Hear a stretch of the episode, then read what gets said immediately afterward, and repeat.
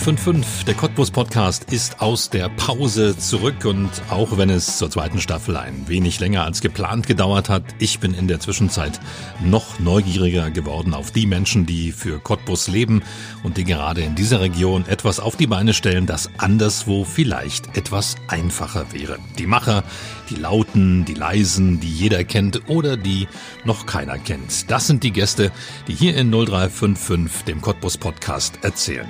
Und heute erzählt einer, der zumindest in der kreativen Szene dieser Stadt zu den bekanntesten Köpfen gehört. Was zum einen an seiner seit Jahren erstklassigen Arbeit liegt, zum anderen aber auch an der schillernden Institution, für die er arbeitet. Und die er Jahr für Jahr im Herbst für diese Stadt eigentlich erst erschafft. Sie sorgt dafür, dass Cottbus immer dann etwas heller scheint, etwas kreativer und etwas weltoffener wird, wenn sich Filmschaffende hier zum Festival des osteuropäischen Films treffen und Cottbus für eine knappe Woche ihre Hauptstadt ist. Herzlich willkommen im Cottbus Podcast 0355 Andreas Stein, dem Festivalmanager.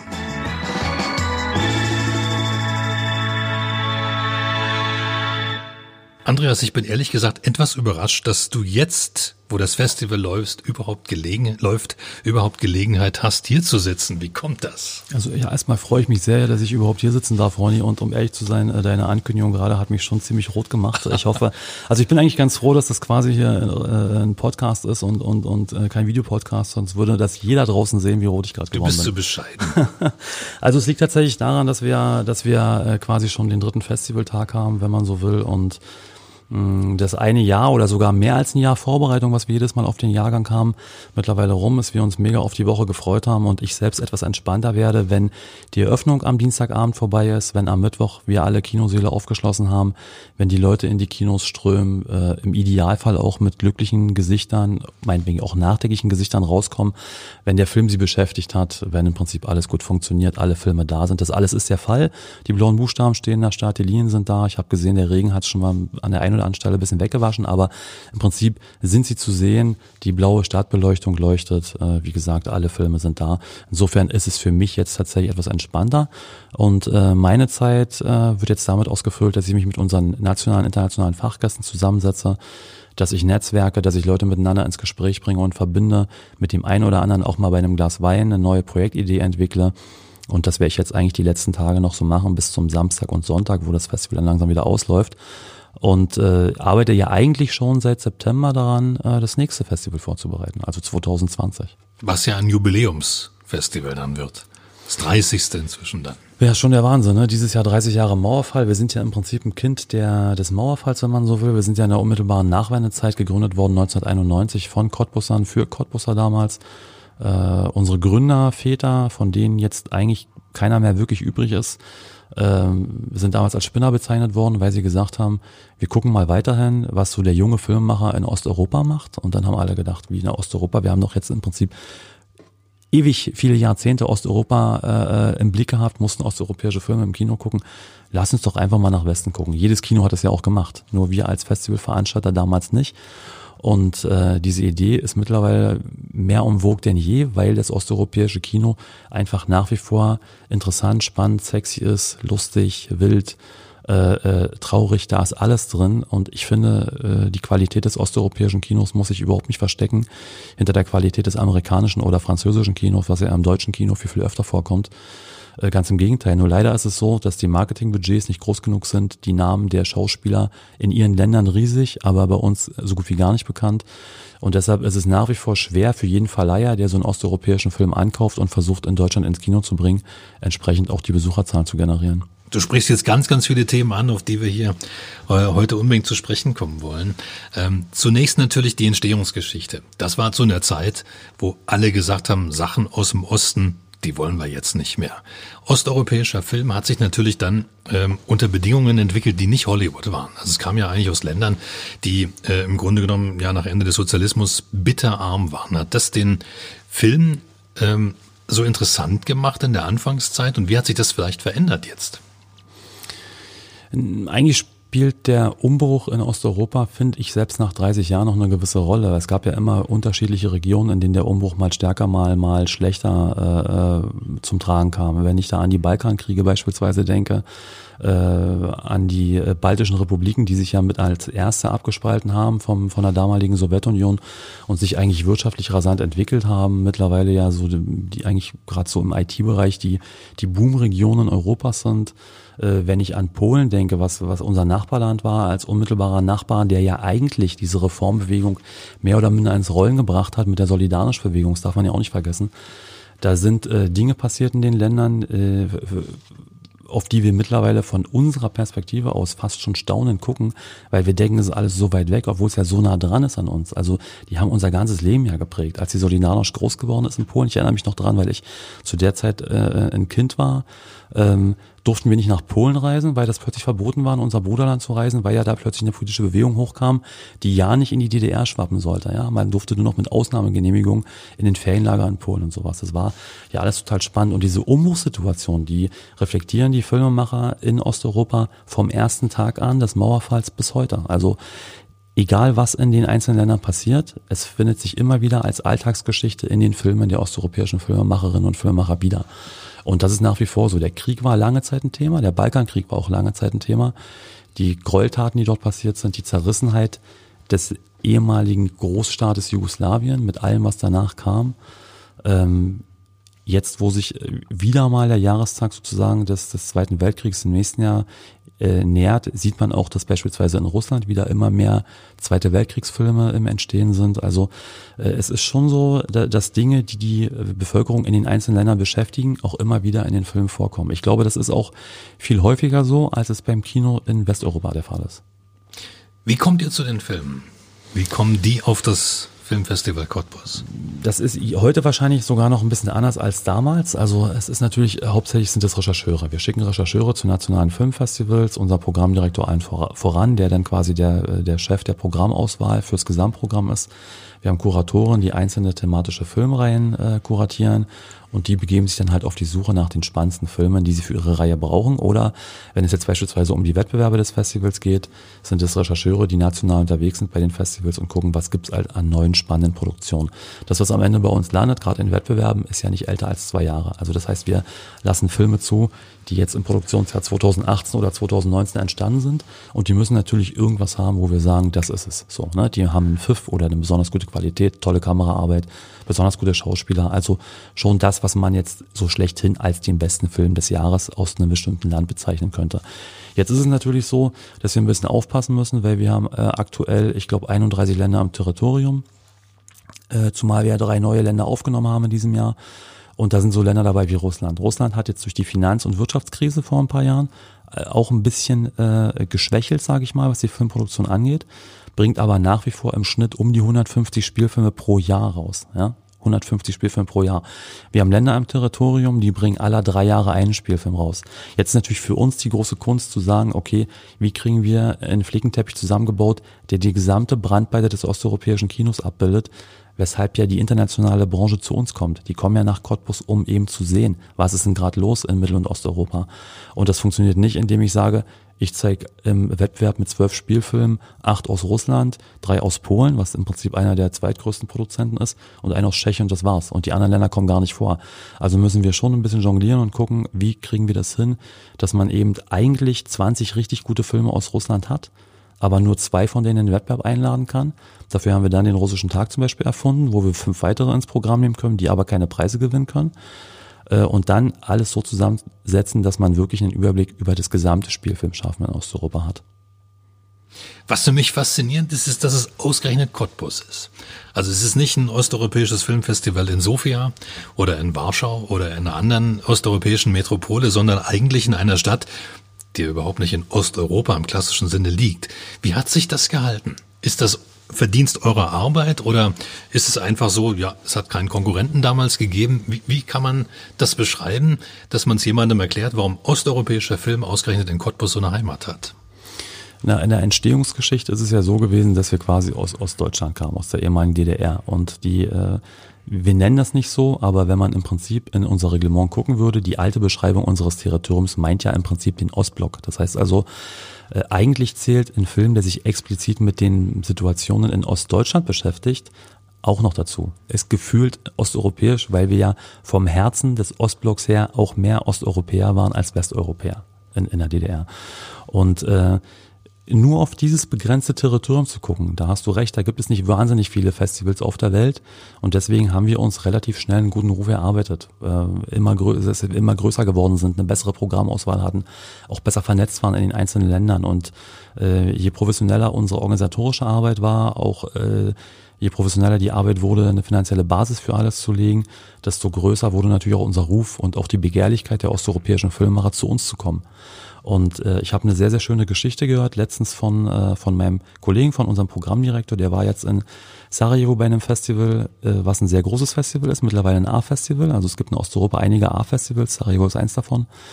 Und das ist ein Partnerfestival von uns. Wir geben dort gemeinsam mit äh, zwei Filmförderern aus Deutschland immer einen Empfang beim dortigen Markt. Also es gibt ja auch dort einen Koproduktionsmarkt, so wie wir auch einen haben, der Connecting Cottbus heißt.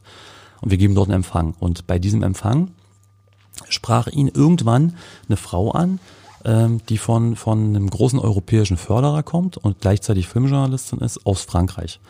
Und äh, er sagte so, ich guten Tag, ich bin Bernd Buder und so, schön Sie kennenzulernen, ich bin der Programmdirektor des Filmfestival Cottbus. Und dann sagte sie zu ihm, jetzt weiß ich erstmal, was Cottbus ist. Und dann guckte er sie wahrscheinlich etwas verstört an und dann erklärte sie ihm, jeder Filmemacher, mit dem ich hier in Sarajevo gesprochen habe, hat zu mir gesagt, er will mit seinem neuen Film nach Cottbus und ich wusste nicht, was Cottbus ist.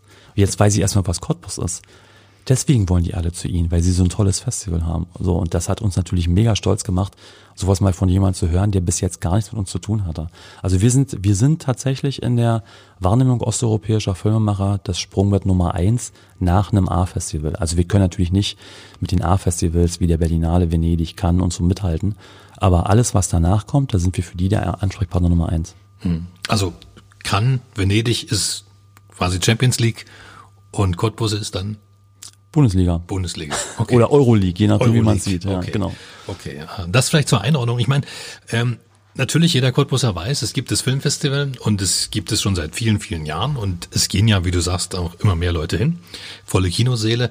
Aber irgendwie muss ich ganz ehrlich zugeben, als Cottbusser hat man manchmal gar nicht so die Dimension vor Augen, was das eigentlich, äh, was das für eine Drehscheibe im Filmgeschäft von Osteuropa ist, Cottbus.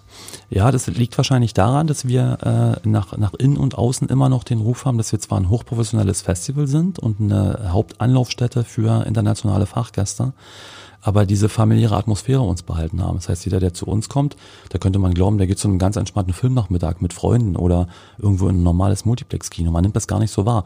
Man hört das, wenn man über die Straßen läuft oder in einem Café sitzt, dass plötzlich das internationale Stimmwirrwarr größer ist. Dass dann plötzlich Leute sitzen, die sich in Sprachen unterhalten, die man sonst gar nicht wahrnimmt in Cottbus.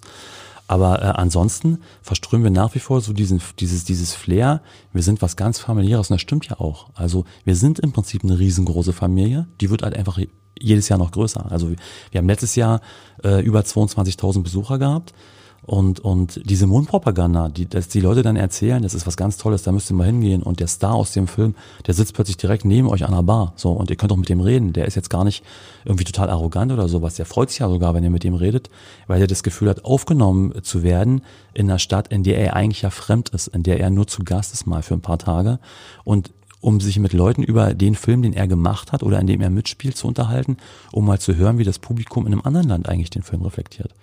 Weil wir haben zum Teil ja Filme im Programm, die in ihren Ländern schon ins Kino gekommen sind und zum Teil wirklich mehrere hunderttausend Leute ins Kino gelockt haben. Also richtige Blockbuster. Also in Dimensionen, wo die meisten deutschen Filme wirklich von träumen können. Wir haben wahrscheinlich in dieser Woche, in der wir gerade reden, auch in Cottbus eine Promi-Dichte, die wir sonst hier gar nicht haben und von der wir irgendwie auch gar nichts merken. Weil wir wahrscheinlich die Stars, die Filmstars aus den Ländern gar nicht so gut kennen. Es ist wirklich so. Also wir haben im Prinzip die Covergirls und Coverboys im Prinzip sämtlicher Magazine äh, aus den osteuropäischen Ländern da, aber die kennt halt hier niemand. Ne? Also wir hatten, ich, äh, es war ganz lustig, weil es diese Show eben auch in Deutschland gibt. Ähm, wir haben vor ein paar Jahren, hatten Film bei uns gewonnen, Frauentag hieß der, von Maria Sadowska, eine polnische Filmemacherin. Das war damals sogar ihr Debüt also ihr Spielfilmdebüt. Sie ist eigentlich Musikerin, hat sich dann mal ein bisschen aufs Filmmachen verlegt, äh, hat mit ihrem ersten Film richtig für Schlagzeilen gesorgt und saß im nächsten Jahr bei The Voice of Poland in der Jury. So. Und plötzlich ist die Aufmerksamkeit für die Person eine ganz andere gewesen, weil sowas wie The Voice kannte man in Deutschland eben auch. Ne? Ja. Und plötzlich wusste man, okay, das kann ja jetzt nicht ein kompletter No-Name sein, wenn die dort in der Jury sitzen kann.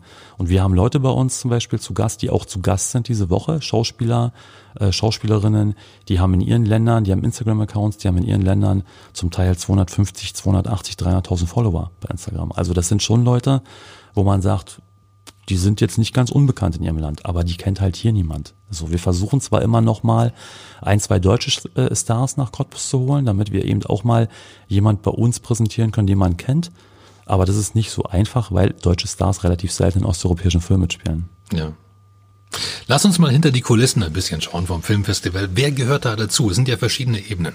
Du bist jetzt ähm, Geschäftsführer von Pool Production und Festival Manager, aber das ist ja ähm, natürlich längst nicht alles. Da gehören ja, du hast vorhin schon gesagt, es gehören die ja, Filmscouts dazu, die erstmal die Filme bringen. Aber dann äh, zu einem Festival gehört natürlich auch ein Direktor, eine Jury. Wie arbeitet ihr zusammen? Also im Prinzip arbeiten wir äh, total eng zusammen und sehr freundschaftlich, weil es ja sonst gar nicht funktionieren würde. Ähm, Gerade unser Programmdirektor und, und ich in dem Fall, der sein Erstansprechpartner in der Geschäftsführung ist, wir entwickeln halt das ganze Jahr über neue Ideen, neue Strategien. Wir gucken meistens ja nicht bloß äh, bis zum nächsten Festival, auch nicht bloß bis zum übernächsten, sondern schon ein paar Jahre im Voraus. Gucken uns an, was man was, was kann man umsetzen. Manchmal muss ich unseren Programmdirektor ein bisschen ausbremsen, weil er viel mehr umsetzen möchte, gerne inhaltlich, als wir uns das überhaupt leisten können. Und mit leisten meine ich nicht bloß die Finanzen, sondern auch die Kapazitäten, die uns Cottbus überhaupt bietet. Ähm, und wir haben ein Team, was im Prinzip das ganze Jahr zusammenarbeitet. Das sind äh, bei uns im Büro äh, fünf feste Mitarbeiter, die am Festival arbeiten. Und darüber hinaus haben wir das ganze Jahr über Rechercheure und Kuratoren, also welche die Programmreihen gestalten oder Programme auswählen, die wir immer wieder mal irgendwo hinschicken auf die einzelnen nationalen Festivals ins Land. Und dann wächst das Team eben immer mehr an, bis hin zur Festivalvorbereitung, die etwa Anfang August äh, beginnt. Dann äh, stocken wir unsere Gästebetreuung auf, stocken die PR-Abteilung auf. Es gibt dann eine aufgestockte Programmkoordination. Es gibt äh, eigene Leute, die nur für die Redaktion von Festivalmagazinen und Katalog zuständig sind und die Website betreuen. Es gibt Assistenten in unterschiedlichen Bereichen. Ähm, wir haben Leute, die die ganzen Texte schreiben für die Filme, die, die in, ins Programm kommen am Ende. Äh, und dann wird's halt immer mehr bis hin zum Festival. Und zum Festival haben wir dann, ich glaube, es sind insgesamt sowas wie 110 Mitarbeiter, Eventaushilfen, Fahrer für den Shuttle-Service, die Leute, die an der Kasse stehen, die die äh, Kinotickets kontrollieren, die Techniker, die Vorführer, die die ganze Technik bedienen, also die Leute, die die Buchstaben von A nach B fahren oder irgendwas aufbauen, Licht machen, keine Ahnung. Also sind so viele Leute beteiligt. Die Grafikabteilung zum Beispiel, die diese wahnsinnig tolle Grafik jedes Jahr gestaltet, mit der wir im Startbild präsent sind. Ja, das ist also dieses Jahr beispielsweise dieses wahnsinnig farbenfrohe äh, Plakat, was wir an allen möglichen Stellen nutzen. So, also da greift wirklich ein Zahnrad ins andere. Äh, und das macht halt unheimlich viel Spaß, mit so tollen Leuten zusammenzuarbeiten, auch wenn es so viele sind. Ich kenne am Ende nicht alle mit einem Namen, aber die meisten kommen immer wieder zu uns. Also sie sind schon mehrere Jahre bei uns. Die im engeren Team sind, kenne ich natürlich alle mit Namen, logischerweise, aber die Eventaushilfen, da kenne ich die Gesichter. Ne? Und wenn ich die auf der Straße irgendwann unterjährig sehe, dann wissen die auch, wer ich bin, ich weiß, wer die sind. Wir machen mal einen kurzen Smalltalk miteinander und das ist alles total schön. Und äh, ich glaube, das ist genau das, was so verbindet und diese Kraft, die wir als Team entwickeln und diese Freude an der Arbeit, dieses Projekt zu gestalten, dieses Projekt immer weiterzuentwickeln und größer zu machen, wobei ich mit größer nicht unbedingt dieses höher, schneller, weiter meine, sondern in der gesamten Wahrnehmung auch für die Region größer, äh, positiv ins Bundesgebiet zu strahlen oder auch ins Ausland zu strahlen, was ja für unsere Region nicht immer der Fall ist, muss ich leider sagen. Äh, was ja schade ist, weil wir da in eine falsche Ecke gestellt werden, finde ich, oftmals, in der, in die wir gar nicht gehören das ist eben das, was diese Kraft ausmacht, die am Ende auch überschwappt auf unsere Festivalbesucher und die unsere Festivalbesucher im Idealfall mit nach Hause nehmen sollen, um das ihren Familien und ihren Freunden zu erzählen, damit es immer größer und immer besser wird. So, und was passiert jetzt während des Festivals? Es muss ja ein Sieger gekürt werden. Wie läuft sowas? Da haben wir mehrere Jurys sogar. Also es gibt eine internationale Festivaljury, die besteht aus fünf Personen und die guckt sich die äh, zwölf Wettbewerbsspielfilme an und entscheidet dann über die Vergabe der vier Preise, die in der Jury vergeben werden. Das ist der Hauptpreis für den besten Film des Festivals, der Spezialpreis für die beste Regie und dann ein Preis für den herausragenden Darsteller und die herausragende Darstellerin. So. Das heißt, die sitzen ab Mittwoch im Kino, gucken sich quasi zusammen mit dem Publikum die Filme an. Das ist auch ganz interessant, weil manchmal haben die eine andere Meinung als das Publikum. Und das ist für die Juroren auch mal interessant, so ein bisschen die Stimmung aufzugreifen, die das Publikum mit gibt in der Filmvorführung oder auch wenn die aus dem Saal rausgehen. Im Normalfall sollte sie das nicht beeinflussen in ihrer Einschätzung. Es sind auch fünf Jurykollegen, das heißt also im Normalfall haben die auch nicht alle die gleiche Meinung. Das ist das, was es am Ende lustig macht oder auch nicht. Also da bin ich ganz froh, dass ich nicht Jurybetreuer sein muss, sondern dass ich Leute habe, die sich darum kümmern. Die sitzen nämlich dann in der Nacht von Freitag auf Samstag mit denen irgendwo rum. Also die sitzen nicht mit im Raum drin, sitzen davor und müssen abwarten, bis sie sich da drinnen so, so lange ausdiskutiert haben, bis feststeht, wer die Preisträger sind, denen sie dann am Ende die Lubinas vergeben werden und dann das entsprechende Preisgeld, was dazugehört. Und darüber hinaus gibt es andere Jurys für den Kurzfilm, für den Jugendfilm. Was eine Besonderheit bei uns ist, das ist eine Schülerjury, die aus jeweils zwei Schülern aus Gilona Gora, Teplice und Cottbus besteht. Äh, wir haben eine Fipreski-Jury, also das sind die Film, äh, der Filmkritikerverband, eine Jury der, äh, der Ökumene, das ist was ganz Besonderes, weil die, die beiden äh, Organisationen, die sich darum kümmern, Interfilm und Signis, also katholische und, und evangelische Kirche, eine ökumenische Jury nur auf ganz wenigen Festivals in der Welt vertreten haben und Cottbus ist halt eines dieser Festivals. Ansonsten sind die hauptsächlich bei A-Festivals unterwegs. Ähm, was haben wir denn noch? Also wir vergeben so viele Preise, ich weiß gar nicht. Eine Debütjury haben wir, also für den besten Debütfilm. Ähm, was haben wir denn noch im, im Angebot? Eine Dialogjury, das ist eine dreiköpfige Jury, die einen Preis an den Film vergibt, der sich am besten mit, der, mit dem interkulturellen Dialog beschäftigt hat. Also wir haben so viele Jurys, auch die Lausitzer Filmshow hat ja eine eigene Jury, also unser Talentewettbewerb für regionale Filmemacher aus der Nieder- und Oberlausitz. Insofern, ich glaube, am Ende sind es 27 Jurymitglieder. Was bedeutet wenn das ähm, für einen Filmemacher, wenn man hier einen Preis gewinnt? Ähm, ist das irgendwas, so ein, ja, so ein Stein auf einem Weg oder wie kann man sich das vorstellen? Also wir vergeben ja, ist jetzt mal wo ist der Hauptpreis, weil das im Prinzip derjenige ist, der am renommiertesten ist und dort das meiste Preisgeld ja. mit sich bringt. Der Hauptpreis ist ja dotiert mit 25.000 Euro. Ich hörte mal von einer Geschichte, das muss allerdings schon ein paar Jahre her sein, weil das würde heutzutage auch nicht mehr gehen, dass sich ein, ein Gewinner aus Russland in Moskau eine Eigentumswohnung gekauft hat von unserem Preisgeld. Ich glaube, für 25.000 Euro bekommt man heutzutage auch nur noch eine Dacia in Moskau, würde ich mir vorstellen können. Das ist ja, gilt ja als teuerste Stadt der Welt mittlerweile.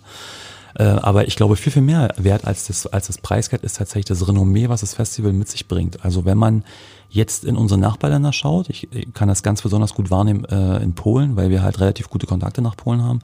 Wenn ein Film in Polen ins Kino kommt, der bei uns einen Preis gewonnen hat, dann gibt es ein Filmplakat, was es ja in Deutschland auch immer gibt, und auf dem Filmplakat steht meistens schon ganz oben drüber oder unten drunter relativ groß Publikumspreis oder, oder Preis für den besten Film beim Internationalen Filmfestival in Cottbus. So, also ja, cool. das ist das ist für die schon ein Markenzeichen. Mhm. So und und äh, diese diese Laurels von uns, also diese Lorbeerkränze, wo unser Logo drin ist, wird zum Teil sogar von von Filmen verwendet, die gar nichts gewonnen haben bei uns, aber im Wettbewerb im Wettbewerb waren. Da steht dann halt bei denen auf dem Plakat, wenn die irgendwo ins Kino kommen drauf irgendwie Official Selection, also offizieller Auswahlwettbewerb beim Filmfestival Cottbus. So. Also wir sind schon für osteuropäische Filmemacher, für Filmverleiher, für Filmproduzenten ein Markenzeichen und deswegen werden wir auch immer wieder gerne irgendwo abgebildet.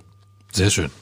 Es ist aber, und das ist vom Publikum ja nach außen ähm, kaum wahrnehmbar, ähm, sind es ja eigentlich zwei Veranstaltungen, die parallel laufen. Du hast es vorhin schon mal ganz kurz anklingen lassen. Das eine ist das Festival, das ist das, was das Publikum auch sieht und wo es auch die Preise gibt. Aber hinter den Kulissen, zwischen den Filmschaffenden, läuft ja noch was anderes. Mhm. Und das ist ja der Marktplatz. Genau. Was passiert da? Im Prinzip kann man es in, in ganz wenigen Worten umschreiben, obwohl es gar nicht so einfach ist. Es ist eine Veranstaltung, die über drei Tage läuft und deren äh, Teilnehmer, das sind 170 an der Zahl, die, das ist eine begrenzt, also limitiert. Wir laden dort quasi Leute ein. Es wollen immer Leute zu der Veranstaltung kommen. Wir müssen dann auch schon ablehnen. Äh, hat man früher gar nicht gesehen im Startbild. Die sind halt angereist, dann sind die ins Kongresshotel im Normalfall gezogen, was eines unserer Partnerhotels Cottbus ist. Dann haben wir dort in der Bankettetage quasi deren Veranstaltungsräume gehabt. Die sind also aus ihrem Zimmer in den Fahrstuhl gestiegen, zum Frühstück gefahren, in die, ins Erdgeschoss. Dann haben die fertig gefrühstückt, sind eine Etage hochgelaufen oder wieder gefahren mit dem Fahrstuhl in die Bankettetage, waren den ganzen Tag da, zum Mittagessen wieder runter, wieder hoch und zum Abendessen nochmal runter. Das ist jetzt ein bisschen anders. Jetzt sieht man die gelegentlich auch mal in der Stadt, weil wir haben äh, das Stadthaus vor, ähm, als, als Veranstaltungsort gewinnen können von der Stadt äh, vor drei Jahren. Jetzt haben die quasi ihre Hauptveranstaltungen im Stadthaus und gehen zu bestimmten Veranstaltungen, aber auch mal äh, äh zu, zu so Netzwerkveranstaltungen in städtische Lokalitäten. Wir waren zum Beispiel mit Connecting Cottbus gestern Abend hier in Ballesser in der Friedrich-Ebert-Straße, sind äh, heute Abend im, im Zelig und im Jimmy Steiner, also so, dass die quasi auch mal ins Stadtbild integriert werden, sage ich mal. Ich habe vorhin gehört, es gab einen organisierten Stadtrundgang, damit sich die Leute mal beschäftigen können mit den Besonderheiten der Stadt Cottbus. äh, auch mit der sorbischen Geschichte der Stadt, was von 55 Teilnehmern besucht wurde, was für einen Stadtrundgang extrem viel ist und ich gar nicht genau weiß, wie der Stadtführer das geschafft hat, den 55 Leuten überhaupt alles zu erklären, damit es auch jeder versteht. Connecting Cottbus ist eigentlich die Idee, dass Filmemacher aus Osteuropa mit einem Produzenten aus ihrem Heimatland hierher kommen und in sieben Minuten ihre Idee vorstellen. Und im Publikum sitzen Leute, die äh, äh, aus dem Rest von Osteuropa kommen, aus Deutschland und aus Westeuropa, die potenzielle Co-Produzenten oder Geldgeber sind. Das heißt also, im Publikum sitzen Produktionsfirmen, Filmförderer, die hören sich diese Projektvorstellung an, diese sieben Minuten, und gehen danach, also nachdem diese Projektvorstellungen abgeschlossen sind, gibt es danach sogenannte One-to-One-Meetings. Das heißt, es ist wie so ein Speed-Dating. Da sitzt ein Projekt an einem Tisch und alle paar Minuten setzt sich neuer Interessent an den Tisch ran. Und dann diskutieren die drüber, ob die zusammenkommen oder nicht. Und ähm, es, insgesamt dürfen sich nur 13 Projekte präsentieren. Mhm. Also das ist jetzt wirklich sehr verknappt dargestellt. Da passiert natürlich noch viel mehr drumherum. Ja, ja. Es dürfen sich 13 Projekte präsentieren und wir haben eine, ähm, eine Umsetzungsquote von knappen 60 Prozent. Das heißt also, von, von den Projekten, die bei uns äh, nach Geldgebern gesucht haben, sind 60 Prozent im Laufe der Zeit umgesetzt worden. Also die dann tatsächlich auch zum Teil bei A-Festivals ihre Premieren hatten, mhm. ins nationale Kino gekommen sind. Insofern ist nicht nur das Filmfestival Cottbus, sondern auch Connecting Cottbus mittlerweile ein Label. Wir sind übrigens einer der ältesten Märkte Europas. Also es gab, glaube ich, vor Connecting Cottbus in Europa nur zwei äh, Koproduktionsmärkte. Ähm, insofern sind wir von Anfang an da im richtigen Fahrwasser gewesen, haben da oft auf das richtige Pferd gesetzt und äh, sind nach wie vor diejenigen, die dafür sorgen, dass zwischen Ost- und Westeuropa Koproduktionen entstehen, was in der heutigen Zeit auch aufgrund der Regierungspolitik zum Teil in den einzelnen Ländern Osteuropas nicht mehr besonders häufig der Fall ist. Hm.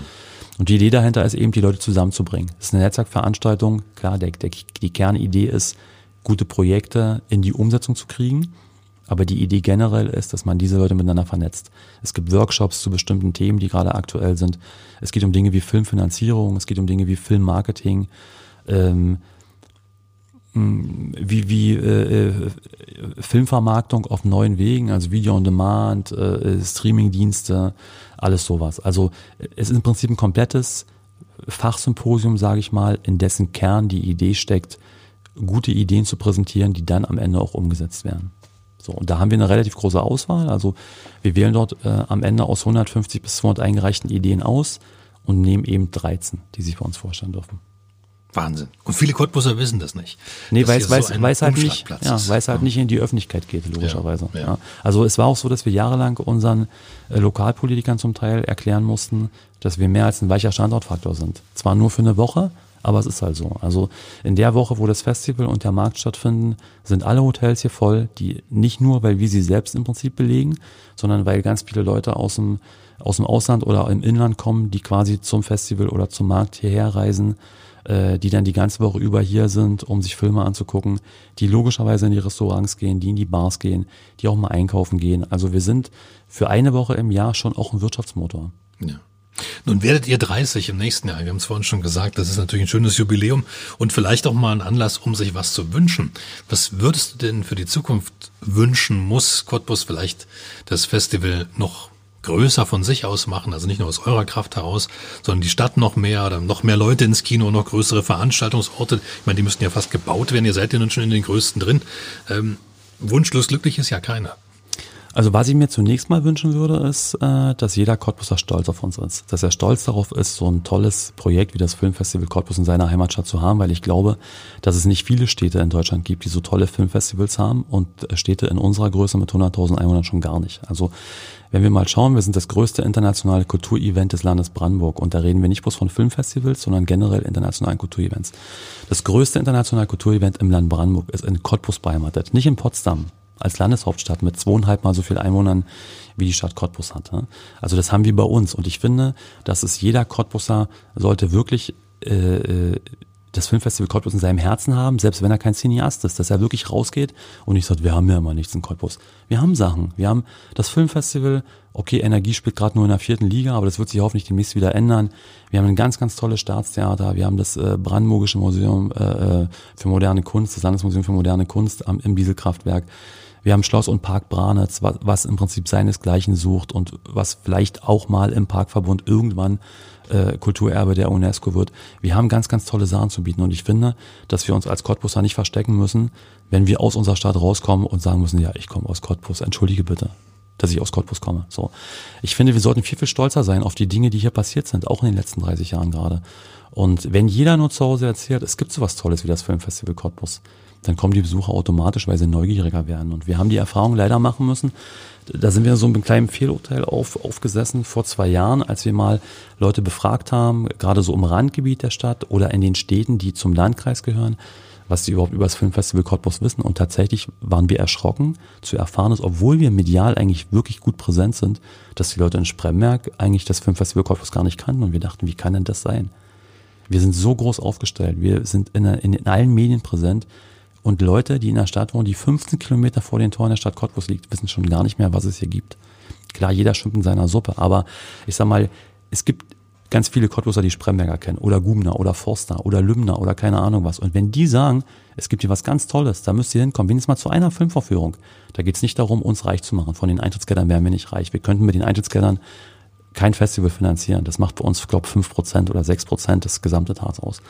Aber es trägt einfach dazu bei, die Stadt Cottbus noch prominenter zu machen, noch positiver in der öffentlichen Wahrnehmung im, im Landkreis, im Land Brandenburg, in der gesamten Bundesrepublik. Und ich glaube, das wäre mein größter Wunsch zum 30. Geburtstag, dass Medien wie die Süddeutsche Zeitung nicht bloß schreiben, wenn hier irgendwas Schlimmes passiert ist, sondern auch mal schreiben würden, ganz Cottbus geht zum Filmfestival Cottbus.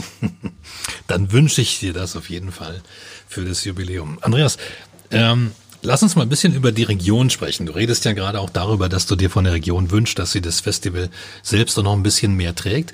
Ihr habt ähm, zum Festivalauftakt ähm, so einen kleinen Programmpunkt, das ist diese Lausitzer Filmschau. Da geht es darum, dass ja Menschen, die hier zu Hause sind, ihre ja, großen und kleinen Werke präsentieren können. Was wird da für eine Qualität gezeigt? Also das hat sich natürlich mega geändert. Die, die Lausitzer Filmschau gab es zum 17. Mal dieses Jahr, wobei die Lausitzer Filmschau eigentlich ja zum ersten Mal dieses Jahr auf die Leinwand kam. Vorher ist das ganze Cottbusser Filmschau. Als wir damit angefangen haben, war die Idee tatsächlich eine, auf, eine offene Leinwand zu sein für jeden, der irgendwie einen Film gemacht hat. Jetzt war es vor 17 Jahren natürlich viel schwerer, einen Film zu machen als heute. Ja. ja? Also wenn ich dran denke, unter was für chaotischen Zuständen wir zum Teil irgendwie ein Programm zusammenbauen mussten, weil wir Filme in 58 verschiedenen Formaten angeliefert bekommen haben. Äh, keine Ahnung, auf VHS-Kassette und Mini-DV und was es da nicht alles gab. So, das ist natürlich auch heute alles viel einfacher. Heutzutage kann jeder mit einem normalen Telefon einen Film drehen und die Qualität reicht im Normalfall sogar aus, um den auf der großen Leinwand zu präsentieren. Das Schöne daran ist, dass sich die Entwicklung von wir zeigen alles, also im Prinzip von ja, mein Baby ist geboren, ich habe es mitgedreht. Also ich glaube, sowas kam nicht vor, aber äh, äh, zu den heutigen Filmen eine völlig andere ist. Also derjenige, der heutzutage einen Film bei der Filmschau einreicht, ist jemand, der sich dezidiert damit beschäftigt hat, eine Art Film machen zu wollen oder einen Film machen zu wollen. Was es uns wiederum leicht und schwer gleichzeitig macht, weil wir auswählen müssen, was können wir überhaupt am Ende zeigen, weil wir wollen nicht abweichen von der Grundidee, die es immer gab, es gibt einen Abend, an dem diese Filme auf die Leinwand kommen und am selben Abend auch noch von einer Jury mittlerweile und auch von dem Publikum prämiert zu werden. Das heißt, wir versuchen ein Programm zusammenzubauen aus all den Einreichungen, die wir bekommen, was so roundabout zwei Stunden lang ist, weil wir wollen die Leute auch nicht überfordern. Also niemand möchte acht Stunden im Kino sitzen und sich Filme angucken. Ähm, und es ist schön zu sehen, wie facettenreich mittlerweile die Einrichtungen sind. Also die Qualität wird immer besser. Es gibt Filme, die wir in der Einrichtung haben, gibt es eigentlich, also wenn ich jetzt mir das so angucke, was so an, an Arbeiten kommt von Studenten, die jetzt im, im zum, Be zum Beispiel vierten, fünften Semester an einer Filmuniversität studieren, da ist der Qualitätsunterschied zu manchen Filmen, die in der Lautzer Filmschau laufen, gar nicht mehr ersichtlich. So, vielleicht ein bisschen in der Kameraarbeit, aber ansonsten äh, ist die Erzählweise, die Art der Umsetzung ist mittlerweile schon ziemlich gut geworden. Und ich glaube, das Publikum honoriert das auch, indem es zahlreich zur, zur Filmschau kommt. Die Filmschau war immer eine, eine Kultveranstaltung und ist es nach wie vor. Und dass wir den Namen geändert haben, hat einfach damit zu tun, dass wir gesagt haben, äh, das, das, das Einzugsgebiet als Territorium, wer bei uns einen Film einreichen darf, war ja auch in den letzten Jahren immer schon die Lausitz. Also die Lausitz nicht an der Ländergrenze haltmachend, sondern in Sachsen und in Brandenburg. Und äh, wir haben immer das Gefühl gehabt, die Leute hinter der Landesgrenze haben gedacht, okay, wenn die von Cottbus sprechen, dann meinen die auch nur ihrs, also nur die Niederlausitz. Und deswegen haben wir gesagt, das müssen wir irgendwie öffnen, um bei denen in den Kopf reinzubekommen, dass gerade auch in der Diskussion des, des gesamten regionalen Wandels, des Strukturwandels, der uns hier bevorsteht, dass die Lausitz mit der gesamten Struktur, mit allen Problemen, die der landschaftliche und wirtschaftliche Land äh, Wandel mit sich bringt, eben nicht an der Grenze zwischen Brandenburg und Sachsen Halt macht. Und die Lausitzer Filmschau soll so ein bisschen so ein kultureller Vorreiter sein, soll, soll eine Identität stiften, dass die Lausitz eben mehr ist, ein größeres Gebiet. Also alles im Prinzip zwischen Görlitz und Lübben, wenn man es jetzt mal quasi nach oben in, den Norden treibt. Äh, und wir hoffen, dass wir damit in Cottbus, was jetzt nicht direkt in der Mitte liegt, aber zumindest so ein bisschen, dass wir damit in Cottbus äh, auch eine neue Identität so ein bisschen stiften können und die Leute zusammenbringen, die in Sachsen oder in Brandenburg leben. Ich meine, gerade der Strukturwandel mit all den Problemen und auch Chancen, die ähm, auf uns warten, ist natürlich auch ein wichtiges Thema oder ein spannendes Thema für Filme. Das werden wir in den nächsten Jahren mit Sicherheit erleben, dass da einiges äh, an Filmen auf uns zukommt. Es wäre natürlich auch schön, wenn da einige Filme auch aus der Region direkt dabei wären, dass nicht nur andere über uns etwas machen. Siehst du da eine Chance, dass es so eine kleine ja, Lausitzer Filmwirtschaft geben könnte, wenn wir schon über neue Strukturen und neue Chancen reden? Also wir sind mehr oder minder beteiligt an der Mitarbeit daran, sage mhm. ich mal. Ich kann jetzt da nicht meine Hand dafür ins Feuer legen, was da genau passiert. Wir haben als Mitbegründer, ich glaube es ist jetzt vier Jahre her, das äh, Netzwerk Lausitzer Filmschaffender mitgegründet. Das ist dann hier in Cottbus beim Festival gegründet worden, wo es darum geht, eben die Leute, die sich mit Film beschäftigen, in der Lausitz in einem Netzwerk ich nenne es jetzt mal nicht zu organisieren, aber irgendwie zu verbinden, äh, weil die zum Teil aus unterschiedlichen Gewerken kommen, um dann daran zu arbeiten, vielleicht wirklich mal eine Idee in die Tat umzusetzen. Also das muss ja nicht unbedingt gleich der ganz große abendfüllende Spielfilm werden, aber vielleicht Dinge, die sich wirklich mit den regionalen Themen beschäftigen. Da gibt's schon kleine Ansätze, es gibt schon ein paar ganz gute Sachen. Äh, aus, dem, aus dem Netzwerk herauskommend sind jetzt auch schon Filme bei der Filmschau gelaufen, die zum Teil die Filmschau auch gewonnen haben. Ähm, die, der, so der große Traum des Netzwerkes äh, wäre beispielsweise ein eigenes Filmbüro, sowas wie das Filmbüro Lausitz, ja, also wo man quasi die Kompetenz des der, des Filmschaffens bündeln kann und gleichzeitig die Möglichkeit hat, eine Förderinstitution zu sein für Filmemacher aus der Lausitz, die sich dezidiert mit Filmen aus und von und über die Lausitz beschäftigen. Ähm, ich glaube aber, da ist noch ein paar Jahre Zeit. Also ich weiß auch nicht, ob das Geld, was jetzt in den Strukturwandel fließen soll, dafür ausreicht, so ein Filmbüro auszustatten. Aber das wäre mal die Idee. Aber ich glaube schon, ähm, es gibt ja immer wieder Filmemacher, die sich mit der Lausitz und dem Umbruch beschäftigt haben. In der Vergangenheit hat es meistens damit zu tun gehabt, dass gezeigt wurde, wie der, der, der Braunkohletagebau dafür gesorgt hat, im Prinzip, dass, dass Dörfer abgebaggert werden mussten. Jetzt darf man auch nicht ganz vergessen, das ist natürlich für die Landschaft, für den kulturellen Umbruch, der damit auch äh, im Zusammenhang steht, für den Heimatverlust tragisch.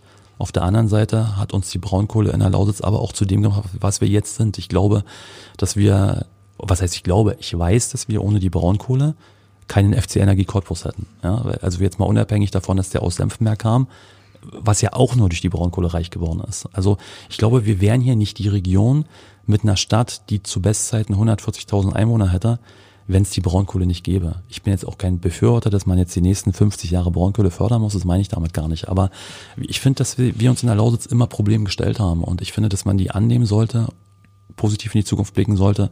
Und wenn jeder den, die, die Ärmel hochkrempelt und gemeinsam dafür steht, quasi den Strukturwandel anzupacken und gemeinsam eine neue Zukunft zu entwickeln, für sich, für seine Kinder, für seine Enkel, ist ja ganz egal für wen, dann glaube ich, sind wir auf einem guten Weg und das müssen wir schaffen und das müssen wir schaffen über die Ländergrenze hinaus und auch mit all den Zuzüglern, die wir jetzt in der Lausitz haben, weil ich glaube, dass wir die in dem einen oder anderen Standort oder Wirtschaftsbereich noch brauchen werden.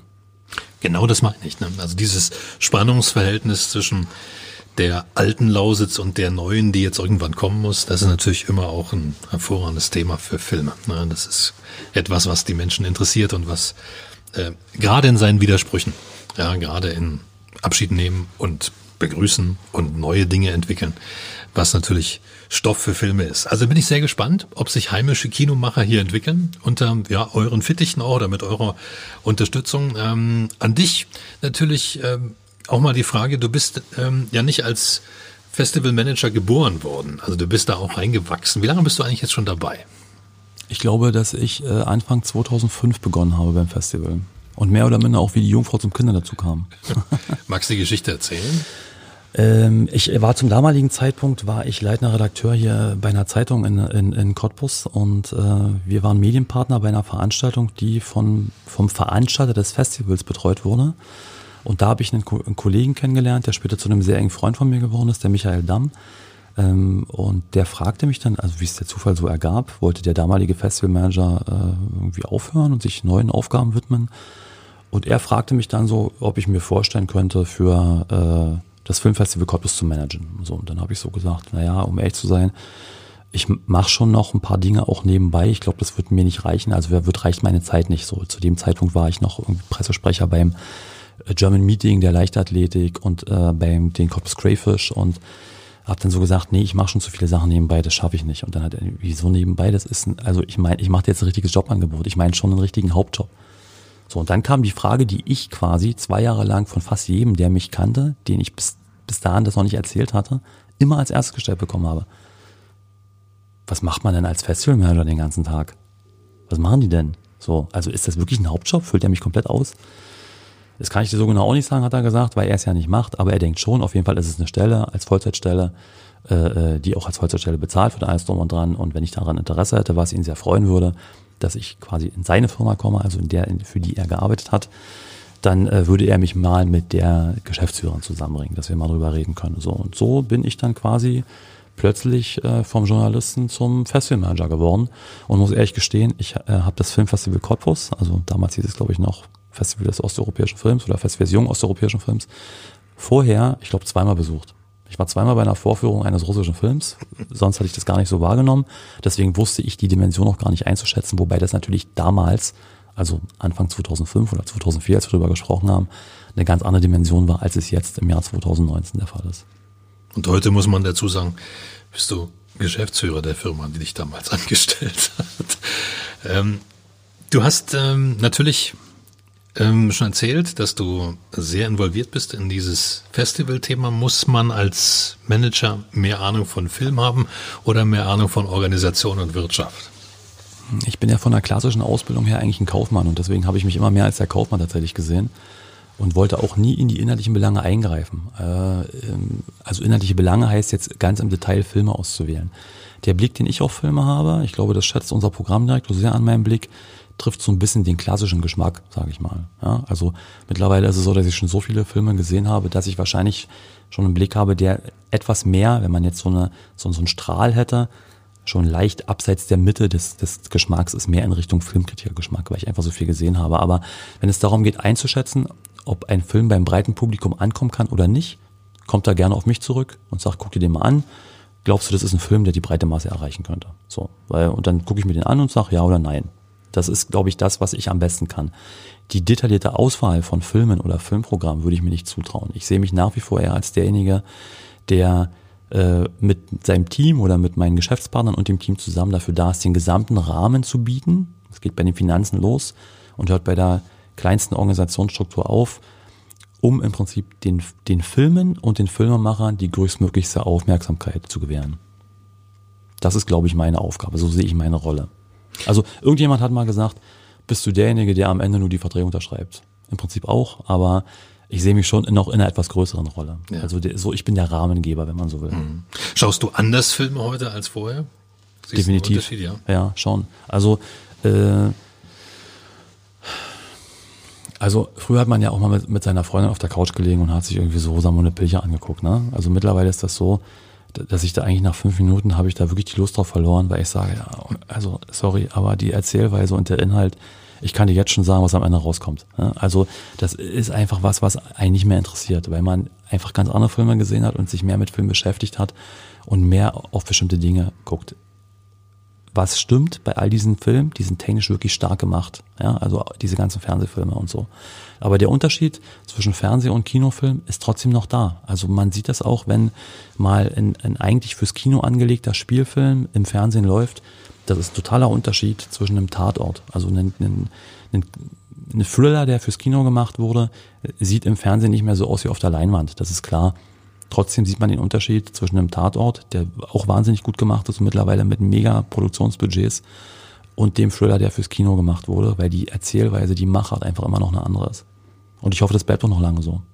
Mhm. Also ich wünsche mir sehr, dass das Kino noch für viele, viele Jahre erhalten bleibt und die Leute, diese, dieses Gemeinschaftsgefühl ins Kino zu gehen, ein gemeinsames Lachen bei einem witzigen Film oder auch mal das gemeinsame Weinen im Kino, wo es dunkel ist, wo man sich wirklich mal trauen kann, dann mit dem Taschentuch ganz kurz über die Wange zu wischen, wenn man geweint hat, weil man denkt, okay, die anderen weinen bestimmt auch und alle machen das so heimlich, dass es keiner sieht, dass das noch lange erhalten bleibt und eine riesen Kinoleinwand und ein ganz toller Sound, das kann kein Netflix ersetzen. Da redest du ja gerade für, über das große Thema, ne, was natürlich viele, ja sicherlich auch Filmemacher und Kinomacher, Kinomacher muss man sagen, Filmemacher vielleicht weniger, die können auch für Netflix produzieren, aber Kinomacher eben auch sehen. Das Thema, ne, stirbt Kino aus wie die CD. Ich hoffe es nicht. Also die CD war ja damals der große Heilsbringer. Kino gibt's jetzt schon ein bisschen länger als die CD. Die CD ist ja gefühlt nach 20 Jahren wieder abgelöst worden. Ich weiß gar nicht genau, so lange gab's die gar nicht auf dem Markt. Ähm, Kino gibt's jetzt mittlerweile seit, seit deutlich über 100 Jahren. Wir haben äh, Filme in den, in, den, in den Archiven liegen, die man immer noch gerne rausholt. Also ich kann mich daran erinnern, wir hatten 2006 zum Startjubiläum äh, zum 850. eine Sonderfilmreihe gemacht zum sorbischen Film und haben den ersten Film ausgegraben, der quasi die sorbische Kultur mal dargestellt hat. Den haben wir zur Eröffnung gezeigt. Das war damals Der fremde Vogel von Asta Nielsen, ein Film vom, aus dem Jahr äh, 1911 total schön, den anzugucken, weil der eine ganz, ganz andere Ästhetik hat, eine andere Bildsprache. Aus heutiger Sicht eigentlich eine Komödie. Ich weiß gar nicht, ob das die Filmemacher damals als Komödie erzählen wollten, aber äh, die Art, sich diese Filme anzugucken, die stirbt einfach nicht aus. Und ich muss ganz ehrlich sagen, wenn ich den Film, also so einen Stummfilm, schwarz-weiß, mit diesen Tafeln, die eingeblendet werden, wo quasi das, was der, ne, also es gibt, gab ja keine Dialoge logischerweise ja. im Sturmfilm, da ist ja nicht der Dialog komplett abgeschrieben worden, aber man hat ja versucht, dem äh, ähm, dem Kinobesucher damals zu vermitteln, was der Regisseur eigentlich erzählen will. Da gab es immer diese kurzen Tafeln, wo so drauf stand, was gerade so abgeht. Wenn ich das auf einem Fernseher sehen würde, würde ich sagen, was ist denn das für ein Quatsch, würde ich nach einer Minute wieder ausschalten. So, wenn man den im Kino sieht, sagt man, was ist denn das für ein Erlebnis? Das ist absolut mega, so eine Filme zu sehen. Und ich, ich bin echt ein Freund davon und ich hoffe einfach, dass es noch lange existiert. Und ich kann mir eigentlich nicht vorstellen, dass äh, also das ist natürlich immer eine Frage, ne? wie wächst jetzt quasi die Jugend von heute, wie wachsen die Kinder mit, mit Medien auf. Ich kann wirklich nur jedem Elternteil oder jedem Eltern ans Herz legen, geht mit den Kindern ins Kino, damit die sehen, es gibt mehr als ein iPad. Ja, also weil die Kids heutzutage, ich, also ich habe das an meiner eigenen Tochter gesehen, die wissen ja nicht mehr, was ein richtiges Foto ist. Wenn die eine digitale, eine Digitalkamera in der Hand haben, dann wischen die übers Display und wundern sich, warum das nächste Foto nicht kommt, ja? weil die das eigentlich von den Smartphones ja. kennen. Und ähm, man muss wirklich zeitig anfangen. Und ein Kind kann auch mit vier oder fünf Jahren schon ins Kino gehen. Das ist nicht schlimm. Also da passiert nichts Schlimmes. Und wenn man das Gefühl hat als Elternteil, dass, dass, dass das Kind irgendwie äh, den vielleicht die Hauptfigur des Films gruselig findet, was auch immer, kann man ja auch rausgehen. Aber ich finde, ein Kinoerlebnis bleibt ein Kinoerlebnis. Das kann einem ein Fernseher, ein iPad, ein Smartphone nicht ersetzen ein wirklich flammendes Plädoyer fürs Kino. Komm, ähm, halt noch eins fürs Cottbuser äh, Filmfestival. Ähm, wenn man es in diesem Jahr vielleicht, ähm, wenn man jetzt den Podcast hört, wenn das Filmfestival schon vorbei ist, dann äh, im nächsten Jahr. Warum soll man in diesem beziehungsweise im nächsten Jahr unbedingt zu euch kommen? Weil wir wirklich großartige Filme haben. Dieses Jahr 210 Filme im Programm. Äh, neun Tage, glaube ich, sind es und zehn Stunden Gesamtlänge. Bei einem Festival, was nur sechs Tage läuft, kann man sich selbst ausrechnen, dass man nicht alles schafft. Also man müsste schon was, was hinterher gucken. Wir haben ganz, ganz viele Weltpremieren, internationale Erstaufführungen, Deutschlandpremieren im Programm. Das, das, was für uns spricht, leider das kleine Problem im Umkehrschluss ist, habe ich vorhin schon mal erzählt. Die Filme, die bei uns laufen, kann man meistens gar nicht woanders sehen. Also man kann die sehen, wenn man jetzt auf ein anderes internationales Festival fahren würde, was die meisten Cottbusser sicherlich nicht tun. Aber die meisten unserer Filme kommen leider nie ins Kino. Wenn man neugierig ist und sich ganz, ganz tolle Filme angucken will, dann muss man zu uns kommen. Und bitte nicht aufgeben, wenn man den ersten Film nicht so gut fand oder wenn der zu traurig war oder zu viele Klischees hatte. Einfach den nächsten probieren, weil der nächste Film ist anders. Also vielleicht nicht besser, aber anders. Und ich glaube, am Ende geht es ja darum, bei einem Festival eine Bandbreite abzubilden und nicht zu sagen, ich gucke mir drei Tage lang Filme an, am ersten Tag war der Film im Prinzip eine Schulnote 3, dann kam eine 2, dann kam eine 1. Darum geht's gar nicht. Ich glaube, dass man einfach gucken muss, unterschiedliche Inhalte, unterschiedliche Erzählweisen. Aber Kino ist immer toll. Und ich glaube, äh, dass es einfach unglaublich viel Spaß macht, zu uns zu gehen. Auch mit den Leuten, die im Kino saßen, danach zu diskutieren, mit den Filmemachern zu diskutieren. Was uns wirklich auszeichnet ist, ich habe es erst gestern wieder live erlebt, wir bieten ja eigentlich, also wir versuchen ja zu jedem Film, der bei uns im Programm läuft, auch einen Gast, einen Gesprächspartner da zu haben. Im Normalfall ist es der Filmemacher, der Regisseur oder der Produzent oder einer der Hauptdarsteller oder Hauptdarstellerin. Ähm, wir bieten das dann quasi Wir zeigen den Film und direkt nach dem Film gibt es noch im Saal ein Gespräch mit einem Moderator, mit dem entsprechenden Regisseur. Meistens reicht die Zeit nicht aus, um sich ewig lange mit ihm zu unterhalten. Also das sind so Timeslots von ungefähr einer Viertelstunde, damit wir dann pünktlich den nächsten Film anfangen können. Ähm, ich habe das ganz, ganz oft erlebt, dass der Filmemacher rausgegangen ist und plötzlich im Foyer des Kinos zehn Leute um ihn rumstanden und sich mit dem lebhaft unterhalten haben über den Film, den sie gerade gesehen haben. Und das ist genau das, was, was wir erreichen wollen. Das ist genau das, was es erzeugt. Die Leute sollen nicht nach Hause gehen und sagen, oh, ich habe jetzt irgendwie wieder einen Film gesehen, den habe ich übermorgen sowieso vergessen. Der kann meinetwegen auch mega schlecht oder mega traurig aus ihrer Sicht gewesen sein. Der soll im Kopf bleiben. Der soll im Kopf bleiben, der soll sie irgendwie berührt haben. Der soll eigentlich das schaffen, jetzt mache ich ein Plädoyer für Marketing, der soll das schaffen, was Werbung schaffen soll, nämlich Gefühle anzusprechen. Und ich glaube, das schafft jeder Film von uns. Also kommt zum Filmfestival Cottbus. Noch in diesem Jahr, läuft ja noch ein paar Tage. Oder im nächsten Jahr, ich sage mal schon mal das Datum, 3. bis 8. November 2020. Das 30. Jahr. Ich denke, wir können nicht mehr Programm bieten, weil unsere Kinos sind einfach schon ausgelastet. Wir haben einfach keinen Platz mehr in Cottbus, mehr Kino ja. zu machen. Äh, kommt zum Filmfestival Cottbus. Es ist ein ganz, ganz tolles Erlebnis. Dann hoffe ich, dass es viele Leute hören und viele Leute auch tun, zu euch zu kommen. Und nochmal vielen Dank an dich, dass du trotz des Festivalstress heute hierher gekommen bist. Was wirst du jetzt als nächstes tun? Ich muss immer auf die Uhr gucken. Ich glaube, ich habe jetzt schon den nächsten Termin verpasst. Das war nämlich eigentlich die offizielle Vorstellungsrunde bei Connecting Cottbus, wo ich als Geschäftsführer natürlich normalerweise gewesen wäre, aber ist nicht so schlimm. Ich bin sehr gerne bei dir gewesen. Äh, und dann kommt als nächstes quasi ein Interview, was ich nochmal geben muss. Dann gehe ich selbst mir mal einen Film angucken, weil ich sowohl Bild als auch Übersetzungsqualität testen möchte. Und dann ist heute Abend ist tatsächlich Veranstaltungsmarathon. Da habe ich drei Veranstaltungen miteinander weg. Die erste geht 19 Uhr los und ich glaube, äh, aus der letzten gehen wir traditionell immer erst früh um vier raus. Dann wünsche ich dir viel, viel Kraft für diesen Abend und danke, dass du da warst. Sehr gerne. Vielen Dank.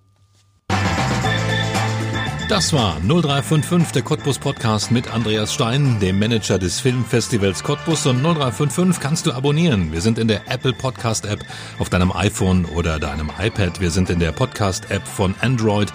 Wir sind auf Spotify, auf Soundcloud und auch auf YouTube oder du besuchst uns einfach auf 0355.de. Lass uns einen Kommentar da, bewerte uns, abonniere uns. Das würde mich wirklich freuen, wenn noch mehr Leute 0355 und unsere großartigen Gäste hören können. In zwei Wochen sind wir schon mit der nächsten Folge wieder da.